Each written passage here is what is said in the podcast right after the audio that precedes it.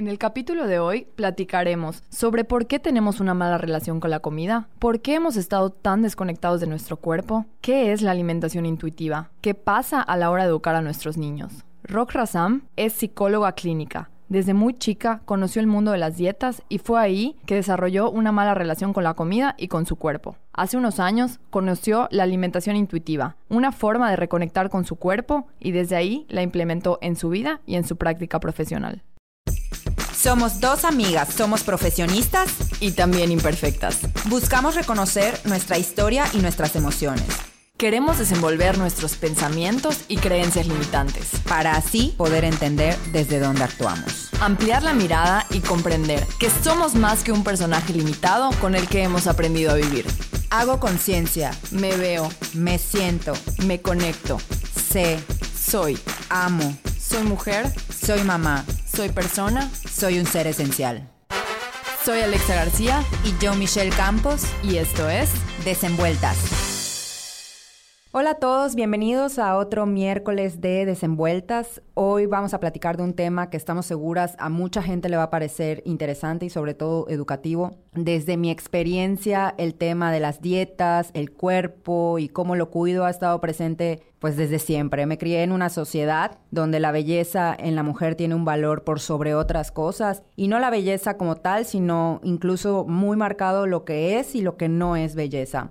Pues también he tenido una mamá que se ha preocupado mucho por mantenerse, por verse bien, por no aumentar de peso y por esto y seguramente muchos más motivos contextuales he vivido desde siempre preocupada o alrededor de, de qué es el ejercicio, la vida fit, la dieta restrictiva, etc. Y pues me siento muy emocionada de que hoy podamos hablar sobre este tema con alguien que además sabe mucho de esto. Sí, de hecho justo ayer que estábamos platicando del tema con Rox y pues lo poco que había leído, me di cuenta que a lo mejor y no estaba utilizando la mejor técnica para la alimentación correcta de, de mi hijo, ¿no? Entonces yo asimilaba que el que no quisiera comer la comida que se hizo el día de mi casa como una rebeldía o como un mal comportamiento. Y la verdad es que estoy muy emocionada porque hoy Rox nos explique de qué se trata esto de la alimentación intuitiva para poder finalmente entender de qué se trata y cuál va a ser la mejor forma de aplicarla conmigo y con mi familia. Sí, en tu crianza. Bueno, pues ahora sí, sin mucho más preámbulo. Preámbulo, bienvenida Rox. Estamos muy contentas de tenerte acá hoy. Muchas gracias, yo también estoy muy emocionada y gracias a ustedes por, por invitarme. Este, estoy muy feliz de, de poder usar este espacio como para, para hablar del tema y, y, que ojalá y muchas personas lo puedan escuchar. Entonces, mil gracias a ustedes. Oye, Rox, platícanos un poquito de tu historia, cómo empiezas tú a adentrarte en todo este tema. Claro, miren, bueno, yo, eh, yo empecé a hacer dietas alrededor de los 10 años. Eh, yo como Michelle, igual, pues eh, tuve una mamá que desde, desde toda la vida, eh, creo, ha vivido como preocupada por su peso, eh, como hiperalerta de lo que come, eh, con conductas de chequeo como verse, agarrarse la panza, verse en el espejo mucho o así y quejarse de su cuerpo también, ¿no? Quejarse de lo que comió. Entonces, bueno, yo crezco pues en, en, en, este ambiente, ¿no? Y entonces eh, mi mamá desde los 10 años, obviamente yo sé que, yo ahorita entiendo que, que siempre fue con, la, con su mejor intención, ¿no? Claro, o sea, no, claro. no estoy ni peleada con ella, ni enojada con ella, yo ya sané mi parte de lo que a mí me toca, ¿no? pero creo que ella de esta forma seguramente fue, creció y fue la forma en la que aprendió a hacerlo, ¿no? Y entonces, pues desde los 10 años, ella pues preocupada por, tal vez como por, por no sé, porque yo aprenda a comer o porque probablemente me veía un poquito pasada de peso. La verdad es que nunca tuve problemas de, de peso como tal, pero eh, bueno, entonces me, me, lleva mi primera nutrióloga a los 10 años y entonces desde aquí pues yo aprendo, eh, aprendo la culpa al comer, aprendo que hay que medir las porciones desde muy, muy chiquita, porque pues esto era quinto de primaria, ¿no? Entonces yo veía a mis amigas comer de todo en el lunch, las veía poder, este, como disfrutar la comida sin preocuparse y entonces yo desde esa edad ya habían cosas que yo me acuerdo que veía, por ejemplo, a mis amigas comerse, no sé, una torta de lunch y yo me le quedaba viendo a la torta así de deli su torta, no sé, o iban a la tiendita y compraban molletes y yo con una realmente con una como culpa interna, porque, porque era como ya desde esa edad aprendí lo que se permitía y lo que no, y cuánto. que sí eran la cantidad hasta de fruta, ¿no? Que se permitía, cuando probablemente antes de eso ni siquiera yo comía más de eso, de fruta, ¿no? Pero entonces esto empieza a hacer que tenga yo como esta relación con la comida en la cual siempre de por medio hubo culpa, ansiedad, eh, que siempre quería comer eh, pues de más. O sea, ya, ya era como el fin de semana eh, comerme todo lo que no me podía comer entre semana y luego volvía esta culpa y luego volvía el lunes a la dieta. Y bueno, en este proceso visité, o sea, una cantidad de nutriólogos y dietas incontables, no, no les puedo decir cuántas, creo que conozco a todas las de México.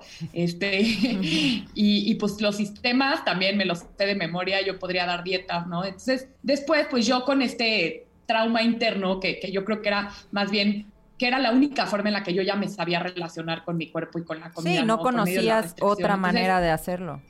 Exacto, no conocía otra. Entonces, eh, llegó un punto en el que yo pues ya estaba tan obsesionada que yo ya siendo psicóloga, empecé a pensar que yo debería de ser nutrióloga. O sea, y esto yo ya lo he escuchado de más personas, ¿no? Cuando están en su, o sea, cuando están tan metidas como en el tema de la dieta y de todo esto, empiezas a pensar que tú ya deberías de dar dietas, ¿no? Que tú ya deberías de dedicarte a esto, porque imagínense cómo te fusionas con las ideas de cómo debe de ser la, la, la nutrición y así, ¿no? Entonces yo empecé a pensar, pues yo debo de ser nutrióloga y entonces consideré mil opciones y acabé diciendo, bueno, voy a estudiar health coach y a ver si así puedo como unirlo de alguna forma con la psicología, ¿no? Pues estudio health coach, no te enseñan a dar dietas, no te enseñan a nada de esto. Y evidentemente yo seguí en el mismo punto, ¿no? O sea, ya me sabía todo de nutrición si tú quieres, pero al final el día era psicóloga y, y en ese punto, claro que no podía ni reconocer que lo que quería hacer era psicóloga, ¿no? Porque decía, es que de alguna forma lo tengo que juntar con nutrición.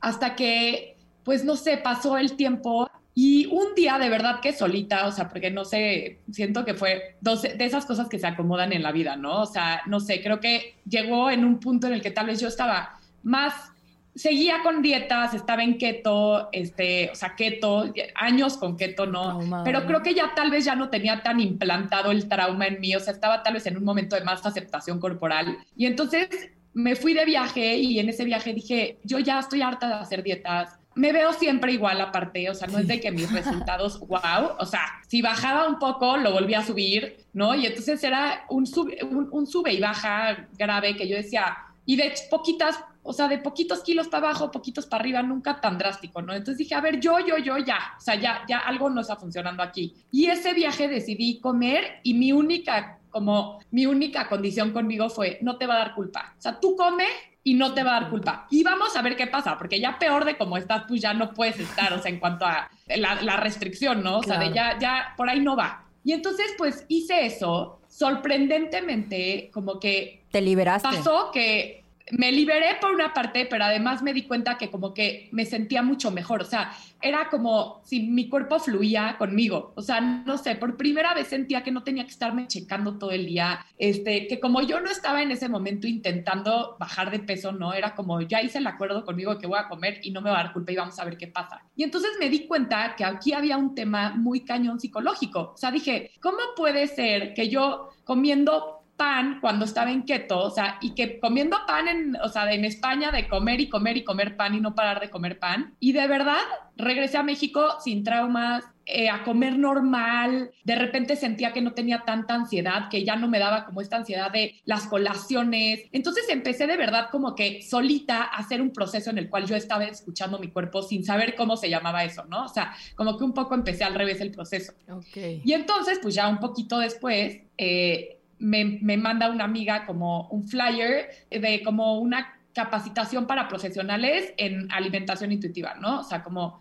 introducción a la alimentación intuitiva para profesionales, todo esto, y dije, creo que por ahí es, ¿no? Entonces me metí a este curso, este, el cual eh, lo daban justo Raquel Lobatón y Lana Boroboy y Gina Salame, que son como muy conocidas en el tema, y pues de ahí dije, esto, o sea, aquí encontré lo que me hace sentido. Aquí, aquí encuentro la, manera de ligar la psicología con la nutrición. Justo, o sea, no era dando dietas, obviamente no era dando dietas, era, había, había algo que no me cuadraba en eso, ¿no? Y además creo que antes lo tenía que hacer a modo personal. O sea, si yo no soltaba primero en mí o sea, el, tema de la dieta, pues no, lo, nunca iba a poder ayudar a alguien más como a hacer estas paces con su cuerpo, con la comida. Y esto fue un proceso, obviamente, de que tomé el curso, un proceso en mí que sigue hasta el día de hoy. No es de que de un día a otro, o sea, para nada. Pero desde ahí empecé y ya de ahí como que me empecé a meter mucho más en el tema. Mira, este, me identifico mucho contigo porque o sea, no, no de manera muy idéntica, pero me pasó algo similar. Yo tuve una época donde tuve mucho, mucho el trauma, igualito de contar las calorías, de medirme con la comida cañón. Yo incluso hoy lo veo como una manera muy poco sana de cuidarme, o sea, en realidad no era nada sano lo que yo estaba haciendo.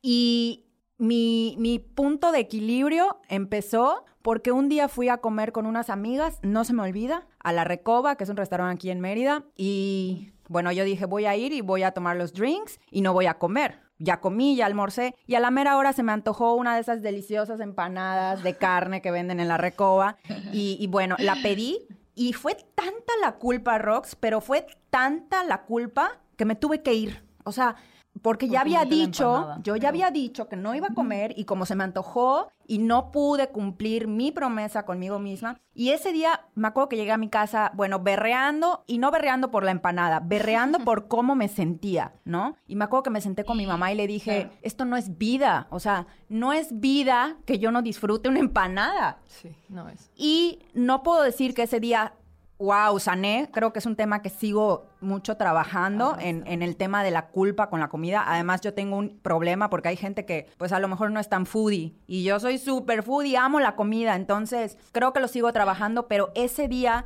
yo dije, no, no puedo volver a, vivir una dieta como la he vivido en estos últimos meses, ¿no? Y, y creo que nunca he regresado a tener una dieta así, de estricta conmigo, que me genere tanta ansiedad, que me genere tanta culpa, que me genere tanto malestar pero sí sigo teniendo ahí, pues el tema de que si llega el fin de semana y no matas con lo que matas que toda la semana, ¿no? Entonces, eso tampoco es saludable. Pero me identifico muchísimo contigo en esto porque sí es un cansancio y que te afecta ya no solo a ti, sino afecta en cómo te relacionas con los otros, en cómo te sientes cuando estás con la gente con la que deberías estarla pasando bien en un lugar donde deberías pasarla bien, ¿no? Esto de los viajes, igual a mí me pasaba. Así como, híjole, ahí me voy de viaje y voy a echar a perder todo lo que he hecho y no sé qué. Y qué horror, qué cansado. Claro, claro. Y, y, y sí es un tema fuerte, ¿eh? porque justo eso, o sea, lo tenemos tan, tan como creemos que es lo normal. Entonces creo que, por ejemplo, probablemente nosotras como psicólogas llega un punto en el que nos damos cuenta que esto no es sano, ¿no? Que el punto en el que tú dejas de convivir probablemente con tus amigas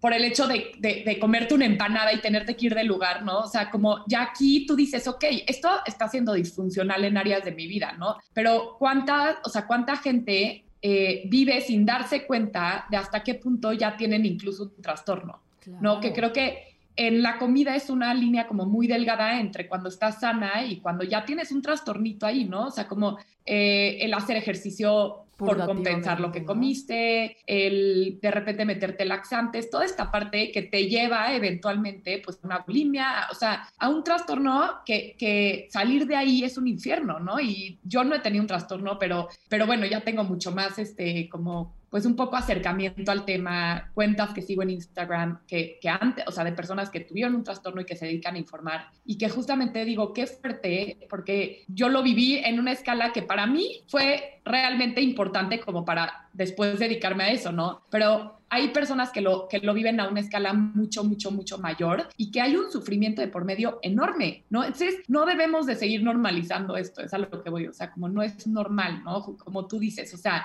no es normal y, y sí hay un punto en el que, qué padre que entra la conciencia de darnos cuenta de que esto no está bien y que por algo se está ya escuchando más sobre el tema, ¿no? Sí, por supuesto. Oye, Rox, dinos, ¿por qué tenemos esta esta mala relación con la comida? ¿Qué, ¿Qué, ha pasado? Porque creo que es algo que viene de un aprendizaje de generaciones. ¿Por qué tenemos tan mala relación con la comida? Bueno, primero por los factores que ya comentamos, ¿no? O sea, como hemos visto y hemos aprendido que el rechazar el cuerpo es como lo común, ¿no? O sea, hemos visto que si no tenemos un tipo de cuerpo... Eh, talla 2, ¿no? O sea, talla 2 y con cuadritos, entonces pues no estamos lo suficientemente bien. ¿No? Y entonces en esta sociedad lo que pasa es que hay una idea de que la gordura es mala, ¿no? Ya en sí misma ya se le atribuye a la gordura como muchos aspectos muy negativos, ¿no? Entonces, eh, que viene esta idea como de un racismo, o sea, empieza por una idea racista, luego una idea machista, y entonces eh, las mujeres en especial tienen como estándares de belleza muy concretos que cumplir y que son casi prácticamente imposibles. Entonces, vivimos en una sociedad en la que se nos han impuesto parámetros que obviamente rechaza la diversidad corporal, ¿no? O sea, es como decir que en los perros tiene que haber solo una raza, ¿no? Como si dijéramos, hay una raza de perros que es mejor que las demás y entonces todos los demás perros siempre quisieran llegar a ser esa raza, ¿no? O sea, un poco así pasa. Y de estos perros probablemente hay un porcentaje, pero hay muchísimas otras razas que, que, al final son como si fueran víctimas de racismo, ¿no? Como ustedes no son lo suficientemente buenos y entonces, no sé, el chau chau es el que está bien, o sea, da igual, por decir un ejemplo, ¿no? O sea, entonces, eh, así pasa con nosotros, o sea, todos nacemos con una genética, nacemos con un cuerpo, eh, nacemos con, una, con factores ambientales, con factores... Eh, de desarrollo, ¿no? O sea, que van moldeando pues nuestro cuerpo y evidentemente no todos podemos tener la misma forma de cuerpo. ¿Por qué? Porque si ustedes se dan cuenta, va a haber gente que tiene... Eh, los hombros más anchos que la cadera y gente que tiene la cadera más ancha que los hombros y gente que si engorda le engordan las piernas, ¿no? Y entonces el hecho de que todos queramos entrar en el mismo parámetro genera muchísima inconformidad y muchísimo sufrimiento con uno mismo. Esto es la razón por la que empezamos como a querer controlar y hacer dietas, ¿no? O sea, las dietas se usan como una forma de como, ok, estoy haciendo algo para solucionar este problema, entre comillas, que no es un problema, ¿no? Pero que nos han hecho sentir que es un problema. Y entonces empezamos a hacer dietas, dietas, dietas, o sea, por medio de las dietas es que empezamos a generar una relación negativa con la comida. ¿Por qué? Porque el hecho de estar a dieta, en la mentalidad de dieta, lo que nos dice es, si tú comes alimentos que están en la cajita de alimentos negativos, ¿no? De alimentos malos. Prohibidos. Porque así los han, exacto, como catalogado como prohibido. Entonces tú como persona eres mala. Entonces ustedes imagínense qué tan fuerte es que entonces el tema de la comida lo empezamos a mezclar con nuestra autoestima, concepto, empezamos a sentirnos mal sobre nosotras mismas por el no poder cumplir una dieta que en inicio está destinada a fracasar. ¿Por qué? Porque los seres humanos no solo comemos con la mente. Tú no puedes decidir qué comer y ya, y punto, y ahí se acabó el problema. Claro que no. somos seres espirituales, somos seres emocionales y somos seres físicos, ¿no? Entonces es como el tratar de nutrir todas nuestras áreas involucra el que a la hora de comer nosotros tengamos que reconocer que hay factores emocionales que van a entrar a la hora de comer, ¿no? Que van a haber días que probablemente sí vamos a estar tristes, y que en esos días tal vez sí se nos antojen diferentes cosas, ¿no? Y el hecho de quererlo negar es como lo que, lo que nos termina haciendo daño, porque nos queremos reducir simplemente como a la mente me dice qué comer y yo debo de obedecer. Imagínense cuántas necesidades del cuerpo estamos como dejando de lado. O el día de, o el día que tienes más hambre que es por factores hormonales o que es por factores de mil tipos. O sea, no sé, tu cuerpo en ese momento necesita que le des más comida o un cierto tipo de comida. Y en una dieta eso se pasa por alto porque alguien más te está diciendo qué comer. Ya me entendieron un poco cómo empezamos. Yo cuando estoy en mis días realmente me doy el permiso de toda esa semana, o sea, después de cenar, comerme un chocolate y no pasa absolutamente nada. ¿Por qué? Porque quiero y porque me siento mal y porque eso me va a hacer sentir mejor o por lo que sea. Sí, a mí me ha pasado mucho igual con, con, por ejemplo, me he dado ya de unos años para acá, independientemente de que he mantenido a veces dieta, no dieta constante de un año seguido, pero de, de repente, ah, tres meses de dieta que hago porque voy al nutriólogo y todo, me paso por el arco del triunfo si un día me sentí mal o tuve un día muy estresante en cuestión de trabajo y quiero llegar a mi casa y cenar una hamburguesa, ya me doy el permiso de hacerlo. Y de verdad que me preocupa la gente que no se lo da, o sea, porque qué cansado, ¿no? Es, regresamos a este cansancio. Claro, porque tú ya viviste el no darte el permiso. Sí, por supuesto. frustrante. Sí, no, yo ya, o sea, ah, tuve un mal día, yo ya sé que se me van a subir los ánimos poniendo el capítulo de la serie que me gusta con la comida que se me está antojando y me lo voy a dar y si mi nutrióloga me va a regañar, pues que me regañe, ya está. O sea, sí soy como un poco rebelde en ese tema con mi nutrióloga. Y, y, justo el tema de, de, esta parte de llegar con nervio a la nutrióloga y todo esto, eh, bueno, estamos probablemente a mucho tiempo como de que esta situación empieza a cambiar, pero lo ideal sería que realmente nadie nos tuviera que decir qué comer, ¿no? O sea, que tuviéramos nosotros. Y más allá de eso, y que este es el tema como un poco más difícil dentro del, si ustedes me preguntan, ¿por qué tenemos una mala relación con la comida? Pues porque al final del día, si no nos deshacemos de la expectativa de bajar de peso o de mantenernos en un peso siempre en el cual estamos haciendo un esfuerzo por estar ahí, pues siempre vamos a tener una relación con la comida más o menos. O sea, siempre vamos a tener una relación con la comida en la cual haya estos periodos de de culpa, periodos en los que, pues sí, como más, o sea, esos días emocionalmente como más o, por X o Y y subo de peso, pues va a seguir estando esta culpa. Entonces, lo ideal para las personas que realmente quisieran sanar su relación con la comida y que este es el punto en el que entran un poco en conflicto, pero que realmente así es, es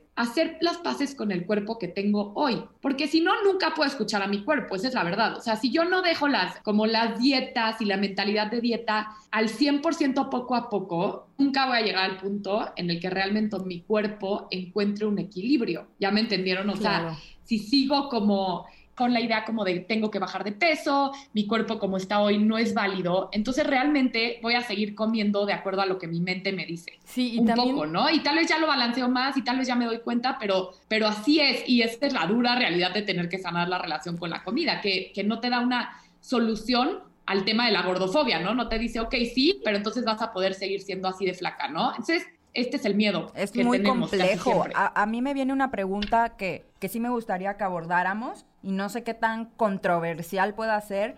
¿Todas las dietas son malas, Rox? O sea, ¿es, e, e, es, malo hacer dieta? O, o, en qué punto es adecuado hacerla? ¿Cuándo...? Yo creo que no. Bueno, no lo sé. Ahorita Rox, que es la experta, nos va a contestar. Pero, bueno, se maneja como un estilo de vida, ¿no? O sea, ya no es como una dieta, sino como, bueno, no lo sé. Sí, creo que a lo mejor cuando ya sanaste, y a lo mejor ahorita me corriges, ¿no? Pero cuando ya tienes una relación más de aceptación con tu cuerpo y quieres mantener una vida saludable, pues a lo mejor ahí el, el nutriólogo no es el enemigo, ¿no? El problema es cuando el motivo por el que asistes al nutriólogo es porque quieres cambiarte. No sé. Yo les diría una cosa, a ver, primero creo que es una, una, pregunta muy interesante, creo que sí, seguramente mucha gente la tiene. Cuando hablamos de dietas no hablamos de salud, o sea, llevar una dieta no es igual a conseguir salud. Eh, tener un estilo de vida saludable no necesariamente implica controlar nada de lo que comemos, porque ese es el, justo el problema de las dietas. Que, y de la gordofobia, o sea, eso es lo que nos han hecho creer socialmente, ¿no? En, en la sociedad, ¿no? Que si nosotros hacemos ejercicio, comemos de cierta forma, ya vamos a tener salud, ¿no? Entonces, ¿qué pasa? Que nos ponen toda la responsabilidad a nosotros de nuestra salud. Y esto no es así, esto es una mentira, porque hay personas eh, que hacen ejercicio y que comen ensaladas todos los días y aún así tienen colesterol alto. O sea, y la salud no se ve en el nutriólogo. Tú no puedes llegar al nutriólogo y que te vea y te diga, necesitas bajar por salud. Eso no existe. Si te dicen que tienes que bajar de peso, viene desde la idea de que todas las mujeres debemos de pesar cierto, de acuerdo a un parámetro que es el índice de masa corporal, que además se inventó hace 2000, no 2000 obviamente, pero hace Millones de, de verdad muchísimos años y se inventó para poder como hacer una división entre la población, o sea, no tenía fines de salud, o sea, era como por poner un eh, peso normal, sobrepeso tal, pero no tenía, no, no iba de acuerdo a la salud, no sé si me entienden, o sea, este índice de masa corporal no te dice nada de la salud, te viene, o sea, es una forma más en la cual nos catalogan, ¿sabes? Pero al final del día esto no tiene nada que ver con salud. Entonces yo les diría, todas las dietas son malas, pues si lo veo yo desde la alimentación intuitiva, pues todas las dietas te desconectan de tu cuerpo. Entonces, ninguna dieta la deberíamos de hacer. No necesitaríamos ir a un nutriólogo para que nos diga qué comer. Todas las dietas son malas. Mm, es que no es que sean buenas y malas, pero al final, si tú vas a estar en una dieta, implica que si tú no bajas de peso o no controlas tu peso, te va a dar culpa, ¿sí o no? Sí, sí. y entonces volvemos a lo mismo. Entonces, creo que ese es el tema de las dietas, que al final vuelven a como a, dejarlos en el mismo lugar de tú debes de bajar de peso número uno, dando por entendido que tienes que llegar a un peso que quién sabe si a tu cuerpo le acomoda, quién sabe si tu cuerpo con los nutrientes que te están dando puede llevar a cabo sus funciones normales o si va a tener que acabar compensando. En la búsqueda de la, de, de, de la salud, entre comillas, como nos lo han hecho ver, perdemos la salud. Y ese es el problema. O sea, perdemos la salud física, perdemos la salud mental, perdemos a veces amistades. Eso que dices de la salud mental es súper importante y lo estaba pensando ahorita que estábamos hablando de todo esto de la salud, porque, a ver, si yo me remonto a la época de la empanada, pues a lo mejor estaba muy delgada y estaba muy fit, pero mi salud emocional estaba en los suelos. Entonces, ¿qué es salud? O sea, creo que ahí tendría que empezar como la definición de qué es salud desde, desde todas estas diversas áreas que somos, que no somos nada más físicas, ¿no? O sea, físico. Justo, justo. Y esa es la parte más, más importante, creo, de rescatar a veces en el momento de querer sanar la relación con la comida. Y es qué tanto estás dejando, o sea, qué, qué partes estás poniendo en riesgo con tal de conseguir un cuerpo como el que has visto en revistas, como el que ves en tus amigas, como el que, al que quieres aspirar, pero que probablemente no es ni tu genética, o si sí lo es, el hecho de ya tener ese cuerpo también te condiciona a entonces en el proceso de mantenerlo, que de por medio vaya tu salud mental, tu salud emocional, tu autoestima, tu todo. Creo que es un tema mucho más amplio, ¿no? Y, sí, sí, sí. y por eso es tan importante como que sobre todo gente, no sé, adolescentes lo escuchen desde ahorita, ¿no? Como el hecho de, oye, aguas, aguas porque el camino no es ese. Porque una dieta te va a ir a otra y a otra y a otra. Y esto que dices, yo justo hace como dos semanas platicaba con una amiga y me decía, es que tú, qué, o sea, ¿qué problema puedes tener, no? Tienes un cuerpo bonito, tienes un cuerpo flaco. Y yo decía, ese es mi problema precisamente. O sea, ese es mi problema. Me da pánico el día en que no sea así, ¿no? O sea, ¿qué va a pasar el día en, donde ya no se vea delgado, en donde ya no tenga la figura que tiene hoy, ¿no? Entonces, no es solo un tema de si tienes sobrepeso o no lo tienes. Incluso hay gente eh, con un físico que le, que le acomoda muy bien, pero está el tema mental de no querer perderlo a toda costa.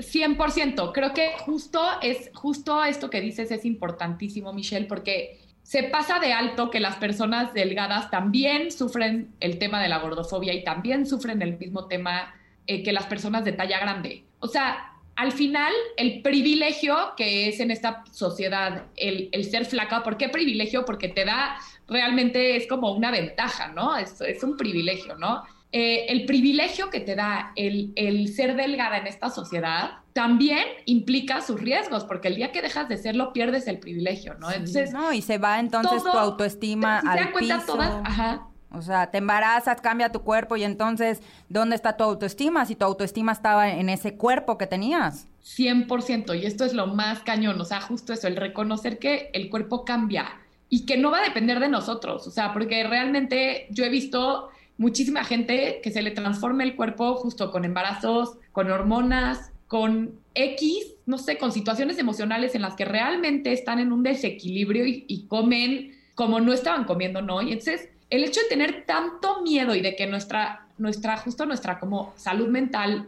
se esté como basada un poco en el cómo nos vemos es sumamente peligroso. O sea, sí implica un riesgo. Pero también. Creo que justo por esto es la importancia como de estar teniendo justo esta conversación, ¿no? O sea, como el.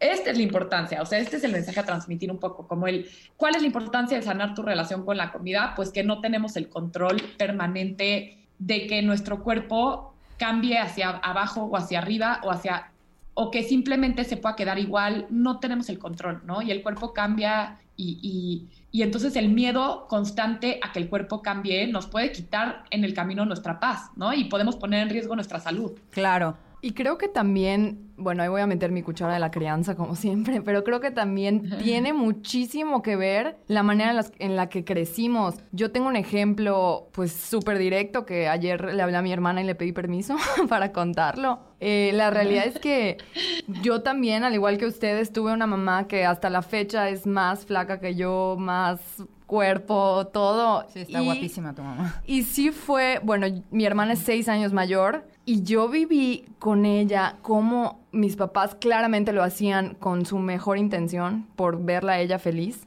pero cómo estuvieron atrás de ella con las dietas, todo el tiempo la pobre niña estaba a dieta, llorando, infeliz, no bajaba de peso, claramente nunca bajó de peso y eso hacía que más le, la estuvieran sobre de ella Y conmigo fueron diferentes. Conmigo no me prestaron la atención del cuerpo, de lo físico. Entonces yo sí me daban dinero para la escuela, me compraba dos bolsas de papas, un refresco, galletas y después en la tarde más papas y no pasa, o sea, bueno, claramente no estaba bien, pero pues no, no crecí con, con este trauma que a lo mejor y mi hermana creció de las dietas, ¿no? Ya después, con mis amigas, en la prepa, recuerdo que, bueno, acá en Mérida se usa la debutada, no sé si lo, si lo has escuchado. Cuando debutas en tercero de prepa, yo me acuerdo que todos los recreos con mis amigas eran pláticas de la dieta, de la comida, de qué estabas comiendo, todas con su pepino con limón y sal. Para el día, ¿no? Sí, para el día de la debutada. Y yo era como, güey, si me quiero comer unas galletas, tengo que ir a esconderme al salón de estas niñas porque me van a juzgar de que, güey, la debutada. Entonces... Y fíjate, claro, y ve lo fuerte justo de esto que tú cuentas, que ahí la sana, al final la que creció un poco con esta pues sí, o sea, con esta relación sana con la comida, probablemente pues eras tú, ¿no? O sea, no tenías por qué tenerle miedo ni a las papas, ni, er, ni estaba mal que comieras papas en recreo de chiquita, ni que comieras galletas. A ver, son alimentos también, ¿no? O sea, existen, existen, no, no te van a matar. O sea, no, entonces es como esta idea de que cuando ya tenemos mal a las personas por comer de una forma, desde ahí estamos mal. O sea, uno, cada quien que cuide su cuerpo como se le venga en gana, ¿no? Además, o sea, el hecho de que nos culpabilicemos a nosotras mismas por tener una relación un poco más sana con la comida y por no estar traumadas con el cuerpo, qué cañón no enfermos como que estamos como sociedad, que eso es lo que se ve mal. Esto que dices es fuertísimo, fuertísimo, porque, o sea, sí sucede y estoy segura que las personas que nos están escuchando alguna vez han dicho, híjole, que nadie se entere hoy que rompí la dieta o que no la estoy haciendo o, que van a decir de que no me pedí la ensalada y me estoy cerdeando cuando todo el mundo está cuidando. O sea, sí sucede, sí sucede. Oye, claro, 100%. O sea, a mí, a mí me gustaría que, que, definas un poquito qué es esto de la desconexión con el cuerpo. Creo que ya lo hablamos, pero para las personas que por primera vez están escuchando desconexión del cuerpo, ¿qué implica una desconexión? ¿Qué es esto y por qué estamos desconectados con nuestro cuerpo? Claro. Bueno, sí, sí, aquí eh, de paso puedo empezar explicando como lo que es la alimentación intuitiva, porque la he mencionado, pero no la he explicado, entonces mucha gente seguro nunca la ha escuchado. La alimentación intuitiva se define como un proceso personal de honrar nuestra salud poniendo atención a, los, a las necesidades de nuestro cuerpo. ¿ok? Las necesidades de nuestro cuerpo implican desde lo emocional, lo físico. Entonces, en este proceso de honrar nuestra salud, lo que hacemos es poner atención a nuestros procesos internos de señales de hambre, de saciedad, eh, señales de, emocionales, o sea, empezar a poner atención a cómo estamos emocionalmente en este momento. Eh, y por medio de todo esto, empezar a desarrollar la capacidad que, nacimos con ella justamente, pero que perdimos. O sea, es una capacidad que teníamos intuitiva, ¿no? Y que se nos fue yendo, o sea, como su, su propio nombre lo dice, alimentación intuitiva, ¿no? Entonces nosotros nacimos con la capacidad de saber qué queríamos comer, cuándo queríamos comer, cuánto queríamos comer. Si ustedes se dan cuenta, un niño, tú le pones la comida o le empiezas a dar papilla a un bebé y en un punto te la va a escupir, ya no quiere más.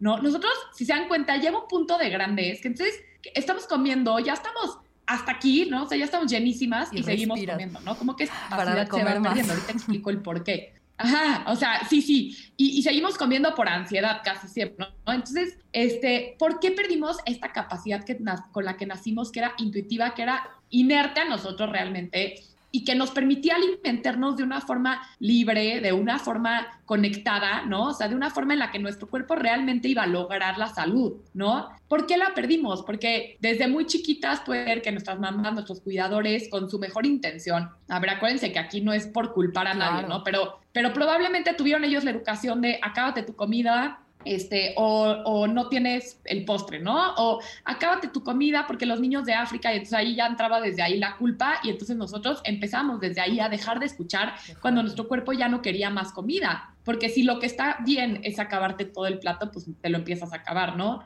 O el premiar a los niños con postres, premiar a los niños con dulces, entonces desde ahí empieza la señal como de, si yo hago algo bien, me merezco la comida el postre, ¿no? Cuando el postre es simplemente una parte más de la comida. Desde ahí vamos generando significados, ¿no? Y entonces, ¿qué pasa? Que la comida se nos va haciendo como o premio, castigo, eh, que entonces empezamos a, comer más por ansiedad, ¿no? Cuando somos grandes. Entonces, todo esto es como un rompecabezas que se va armando de aprendizajes que tenemos desde chiquitos, ¿no? O sea, la importancia de la comida también nos la da, como cómo se maneja la comida en nuestra casa, si la comida, si vimos que nuestra mamá, justo esta parte, ¿no? Nuestra mamá o nuestra hermana o X, todo el tiempo se queja de su cuerpo. Entonces, ¿qué pasa? Que entonces vamos como fijándonos en qué comemos más que escuchando a nuestro cuerpo. O sea, empezamos a comer de una forma en la que creemos que es lo que está bien comer. Empezamos a aprender información de nutrición, que esto es súper importante. Y todo lo que vamos metiendo a nuestra mente por medio de redes sociales, por medio de lo que nos han dicho en la escuela, por medio de lo que está bien y lo que está mal, va moldeando la forma en la que nosotros empezamos a comer. Cuando en inicio nuestros cuerpos están configurados para poder comer de todo. Y hay cuerpos que probablemente toleran unas cosas más que otras, pero esas que toleran más, si nosotros escucháramos a nuestro cuerpo, nos las pediría más y comeríamos más de eso que de lo que no tolera. ¿Por qué? Porque lo que no tolera probablemente nos cae pesado, eh, nos genera malestar estomacal, ¿no? Entonces nos desconectamos. ¿Qué pasa? Que acabamos haciendo dietas que suman, obviamente, y aquí es el acabose ya de nuestra conexión con el cuerpo, porque nos dicen cuándo, cuánto y a qué hora. qué comer. ¿No? ¿Y a qué hora? o sea, yo me acuerdo que... ¿Y cuánto? o sea, imagínense también esto, ajá. Yo me acuerdo que, con mi nutrióloga me ponía las colaciones así a fuerza, ¿no? Y de que las tienes que hacer. Y un día llegué y le dije, ¿sabes qué? Quítamelas. O sea, aunque me digas aquí cinco veces que las haga porque me toca hacer la colación, la verdad es que no me da hambre y me la paso mal comiéndomela. O sea, no quiero, quítamelas. Ok, perfecto, te las quito, ¿no? Pero pues habrá nutriólogos que digan, no, reina, pues no te la quito y si no vas a cumplir la dieta como te la estoy diciendo, no vas a llegar a ningún lado conmigo, ¿no? Qué fuerte, porque sí hay nutriólogos así. Ajá. No, y, y dejas de confiar en ti. Tú tuviste la confianza en ti para llegar y decirle, de verdad no quiero las colaciones. Pero por lo general también ya tanta la ansiedad de sentir que después te van a quitar la comida, que te van a limitar en la siguiente comida o que vives limitado, que entonces ya te la comes sin hambre y no te das cuenta. Desde ahí ya no estamos como ni siquiera captando en qué punto ya nos llenamos o en qué punto no. No, no y esto, que, esto que dices de los niños es súper importante porque justo, por ejemplo, y voy a poner un ejemplo que a lo mejor, o sea, se escucha muy raro, pero es la realidad, ¿no? Llegaba mi entrenador del perro y me decía, le digo, es que no quiere comer, pues así de fácil, levántale el plato y come después. Y yo, ok. Y con los niños nos cuesta mucho trabajo hacer eso. O sea, no te paras de la mesa hasta que comas. Sí, es justo todo el conflicto que yo te estaba comentando ayer, que, que creo que todo este tiempo yo no había estado manejando bien la alimentación con mi hijo, porque yo sí era de que llegaba, o sea, cocinaba y no, pues no, eh, no me gusta o no lo quiero. Y yo, de que pues no es restaurante, o sea, no vas a escoger lo que quieres comer, ya se cocinó. Y empiezan los castigos, si no te acabas el plato no hay iPad, si no te acabas el plato no hay Ajá, Y dice, no, es que mamá solo quiero arroz y aguacate. Y yo empiezo, ¿y por qué? ¿Y por qué no, y por qué no querrá el pollo? Entonces se me está haciendo vegetariano. o sea, nada que ver, ¿no? O sea, a lo mejor y en la noche come algo que tiene jamón y, no pasa nada, ¿no? Exacto, y ahí ya compensó, ¿no? O sea, también no es que, ay, déjalos libres y que ellos escojan de tu despensa que quieren. Claro que no. Con los niños lo, lo, ideal un poco es ponerles en la mesa variedad. Que, que haya arroz, que haya brócoli, que haya... Sí, que haya eh, proteína, que, haya carbohidrato, que haya verduras, que haya vegetal. Claro, y, y, a partir de cierta edad incluso ellos pueden escoger cuánto quieren, ¿no? De eso. Al principio obviamente ustedes les van a servir una porción que crean adecuada, pero y si deja de comer y ya no quiere más, dejarlos, ¿no? O sea, como está bien, a él su cuerpo le habla mucho más claro que a nosotros nuestra mente. O sea, él, ellos siguen conectados. Entonces hay que aprovechar esta capacidad y no decirles, primero la sopa. Si no te comes la sopa, no puedes llegar al arroz, ¿no? Porque entonces ahí ellos ya van haciendo su pirámide de entonces lo que es, da más flojera que lo otro, ¿no? O sea, no, no, o sea, los niños solitos. Sí, le empiezas a esto que decías, les, y se las metes en sus platos. Les empiezas a implantar significados a las comidas. La sopa es a fuerza porque si no no como el pollo y el pollo también porque si no no como el postre. Entonces lo valioso es el postre cuando todo es valioso y entonces le estás enseñando que cada comida eso no es aceptable, valiosa, buena. Justo, o que, o que hay comidas de flojera y otras que, y otras que, que, son malas, ¿no? O sea, unas de flojera y otras que son solo de premio. Entonces ya desde ahí van, van generando estos significados que entonces en un futuro van a hacer que justo la ensalada, que tiene muchísimas propiedades positivas, probablemente les dé flojera cuando igual y les hubiera encantado, o el brócoli, o el, no sé, la berenjena, o sea, como que el hacerles tanto hincapié va generando significados para ellos. Fíjate qué fuerte, y ellos son mucho más inteligentes que nosotros, por eso tenemos que tener muchísimo cuidado en cómo les vamos mostrando las cosas, ¿no? Porque lo que pasa es que si el niño crece pensando que la pizza es normal y es un alimento más, lo más probable es que de grande no quiera atascarse todas las pizzas y llegar al atracón como pizza. nosotras. Lo más probable es que la pizza va a ser una cosa más para ellos. O sea, ¿sabes? Entonces creo que esta es la forma justo sana. La pizza no es mala, ¿no? Hay mamás que la verdad es que no han sanado su propia relación y entonces, y se los dicen abiertamente, oye, la pizza no se come a menos que sea domingo, ¿no? El niño tiene cuatro años. ¿Qué tiene que saber si la pizza se come a los cuatro años en domingo o en martes o en lunes o si es Ni saben mejor o peor que el pollo? Les traspasamos nuestras, nuestros propios eh, creencias. nuestras creencias, nuestros aprendizajes, nuestra propia relación con la comida sana o no sana, ¿no? A mí me haces pensar mucho, por ejemplo, yo tenía en mi casa, a pesar de que pues mi mamá siempre ha estado como bien preocupada. La verdad es que a mí de chica me dejaban comer todo, galletas, siempre había de qué postre, incluso postre que se hacía. O sea, todos los días había un postre cocinado para después de la comida. Así me, me dejaban comer muy, muy, muy a mi estilo y como yo me sintiera. Y tenía, por el contrario, unos primos que no les dejaban comer así nada de galletas. Y entonces yo cuando me llevaban de chiquita decía, ¿y dónde están las galletas? Y mis primitos así de, aquí no se come galletas, o sea, a menos de que...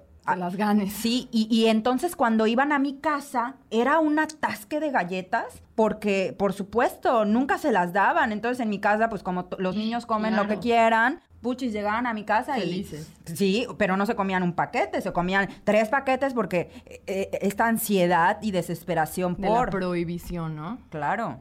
Claro, y, justo, y ahí volvemos a la desconexión, que es por eso es tan importante dejarlos un poco ser y que no empiecen a meter significados sobre comida buena, comida mala desde tan chiquitos, porque entonces ahí es cuando dejan justo de respetar su saciedad, por ejemplo, comiéndose tres paquetes de galletas porque en su casa se los prohíben, ¿no? Entonces, como un poco todo va con todos si se dan cuenta. Y estos ejemplos que dieron son el ejemplo perfecto de, cómo desde chiquitos podemos empezar como a corromper estas eh, como ingenuidad tenemos cuando nacemos en torno a la comida. Claro. Oye, Rox, pues ya se nos está terminando el tiempo. Eh, nosotras siempre hacemos como una pequeña conclusión, cada una, y yo me quedo mucho con, con esta idea de seguir trabajando en mis propias heridas alrededor de la alimentación, porque creo que las he trabajado, llevo ya bastante tiempo haciéndolo, pero siguen quedando como ciertas secuelas y, esta parte muy importante de sanarlas para el día de mañana poder darle una mejor vida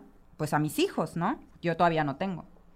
Sí, me encanta Rox, me encanta. Yo me quedo con una idea mucho más clara de lo que es. Creo que yo estos últimos meses he estado un poquito practicando la alimentación intuitiva sin saber ni siquiera qué es, porque realmente ya estaba harta de Ah, yo me encanta la comida, me fascina y ya estaba harta del todo con medida, todo con balance, pero lo que yo quiera y ya está, ¿no? Y sí también reiterar la importancia de la crianza, ¿no? De cómo le vamos a pasar todas estas creencias a los niños, cómo nosotros como papás afectamos en su relación con la comida. Como dice Rox, ellos nacen con esta intuición. Esto está hermoso. Sí, nacen limpios. Nacen conectados. Conectados. y llegamos nosotros a meterles nuestra contaminación ambiental de cómo debería verse el cuerpo, cómo deberían de verse ellos, cuando muchas veces son niños y, y ya lo ves que se está poniendo de repente un poquito chovi y dices, ay, no, no, no. Bueno, me pasó, disculpen. Y, y, y está súper mal que haya pensado eso, ¿no? Es un niño chiquito y no pasa absolutamente nada. Muchísimas gracias, Rox. No, no, gracias a ustedes. Este, me encanta, me encanta que, justamente eh, hayamos aterrizado el tema de la crianza. Creo que sí es un tema muy importante. Y esto que dices al final, o sea, como el sanar nuestros propios miedos en torno a la gordura, el sanar nuestros propios miedos y, nuestras propias expectativas sobre cómo se tienen que ver nuestros hijos, ¿no? Esa es nuestra responsabilidad, no, no es de ellos. Y desde muy chiquitos los culpabilizamos por verse de una forma o de la otra, ¿no? Y entonces desde ahí generamos estos traumas, estos temas de autoestima, todo, ¿no? Entonces creo que esto que dijiste al final fue clave y pues no, al contrario, gracias a ustedes, me encanta que, que hayan podido rescatar algo de esta, de esta plática y pues ojalá que lo puedan escuchar mamás y, y así como también niñas como nosotras. Oigan, pues muchas gracias por escucharnos. Nos vemos el siguiente miércoles en Desenvueltas. Acuérdense que como en todos los capítulos vamos a estar compartiendo la información del capítulo en nuestras redes sociales y la información de Rox para que sigan su cuenta en Instagram, que tiene muchísima información súper interesante. Nos vemos, hasta luego.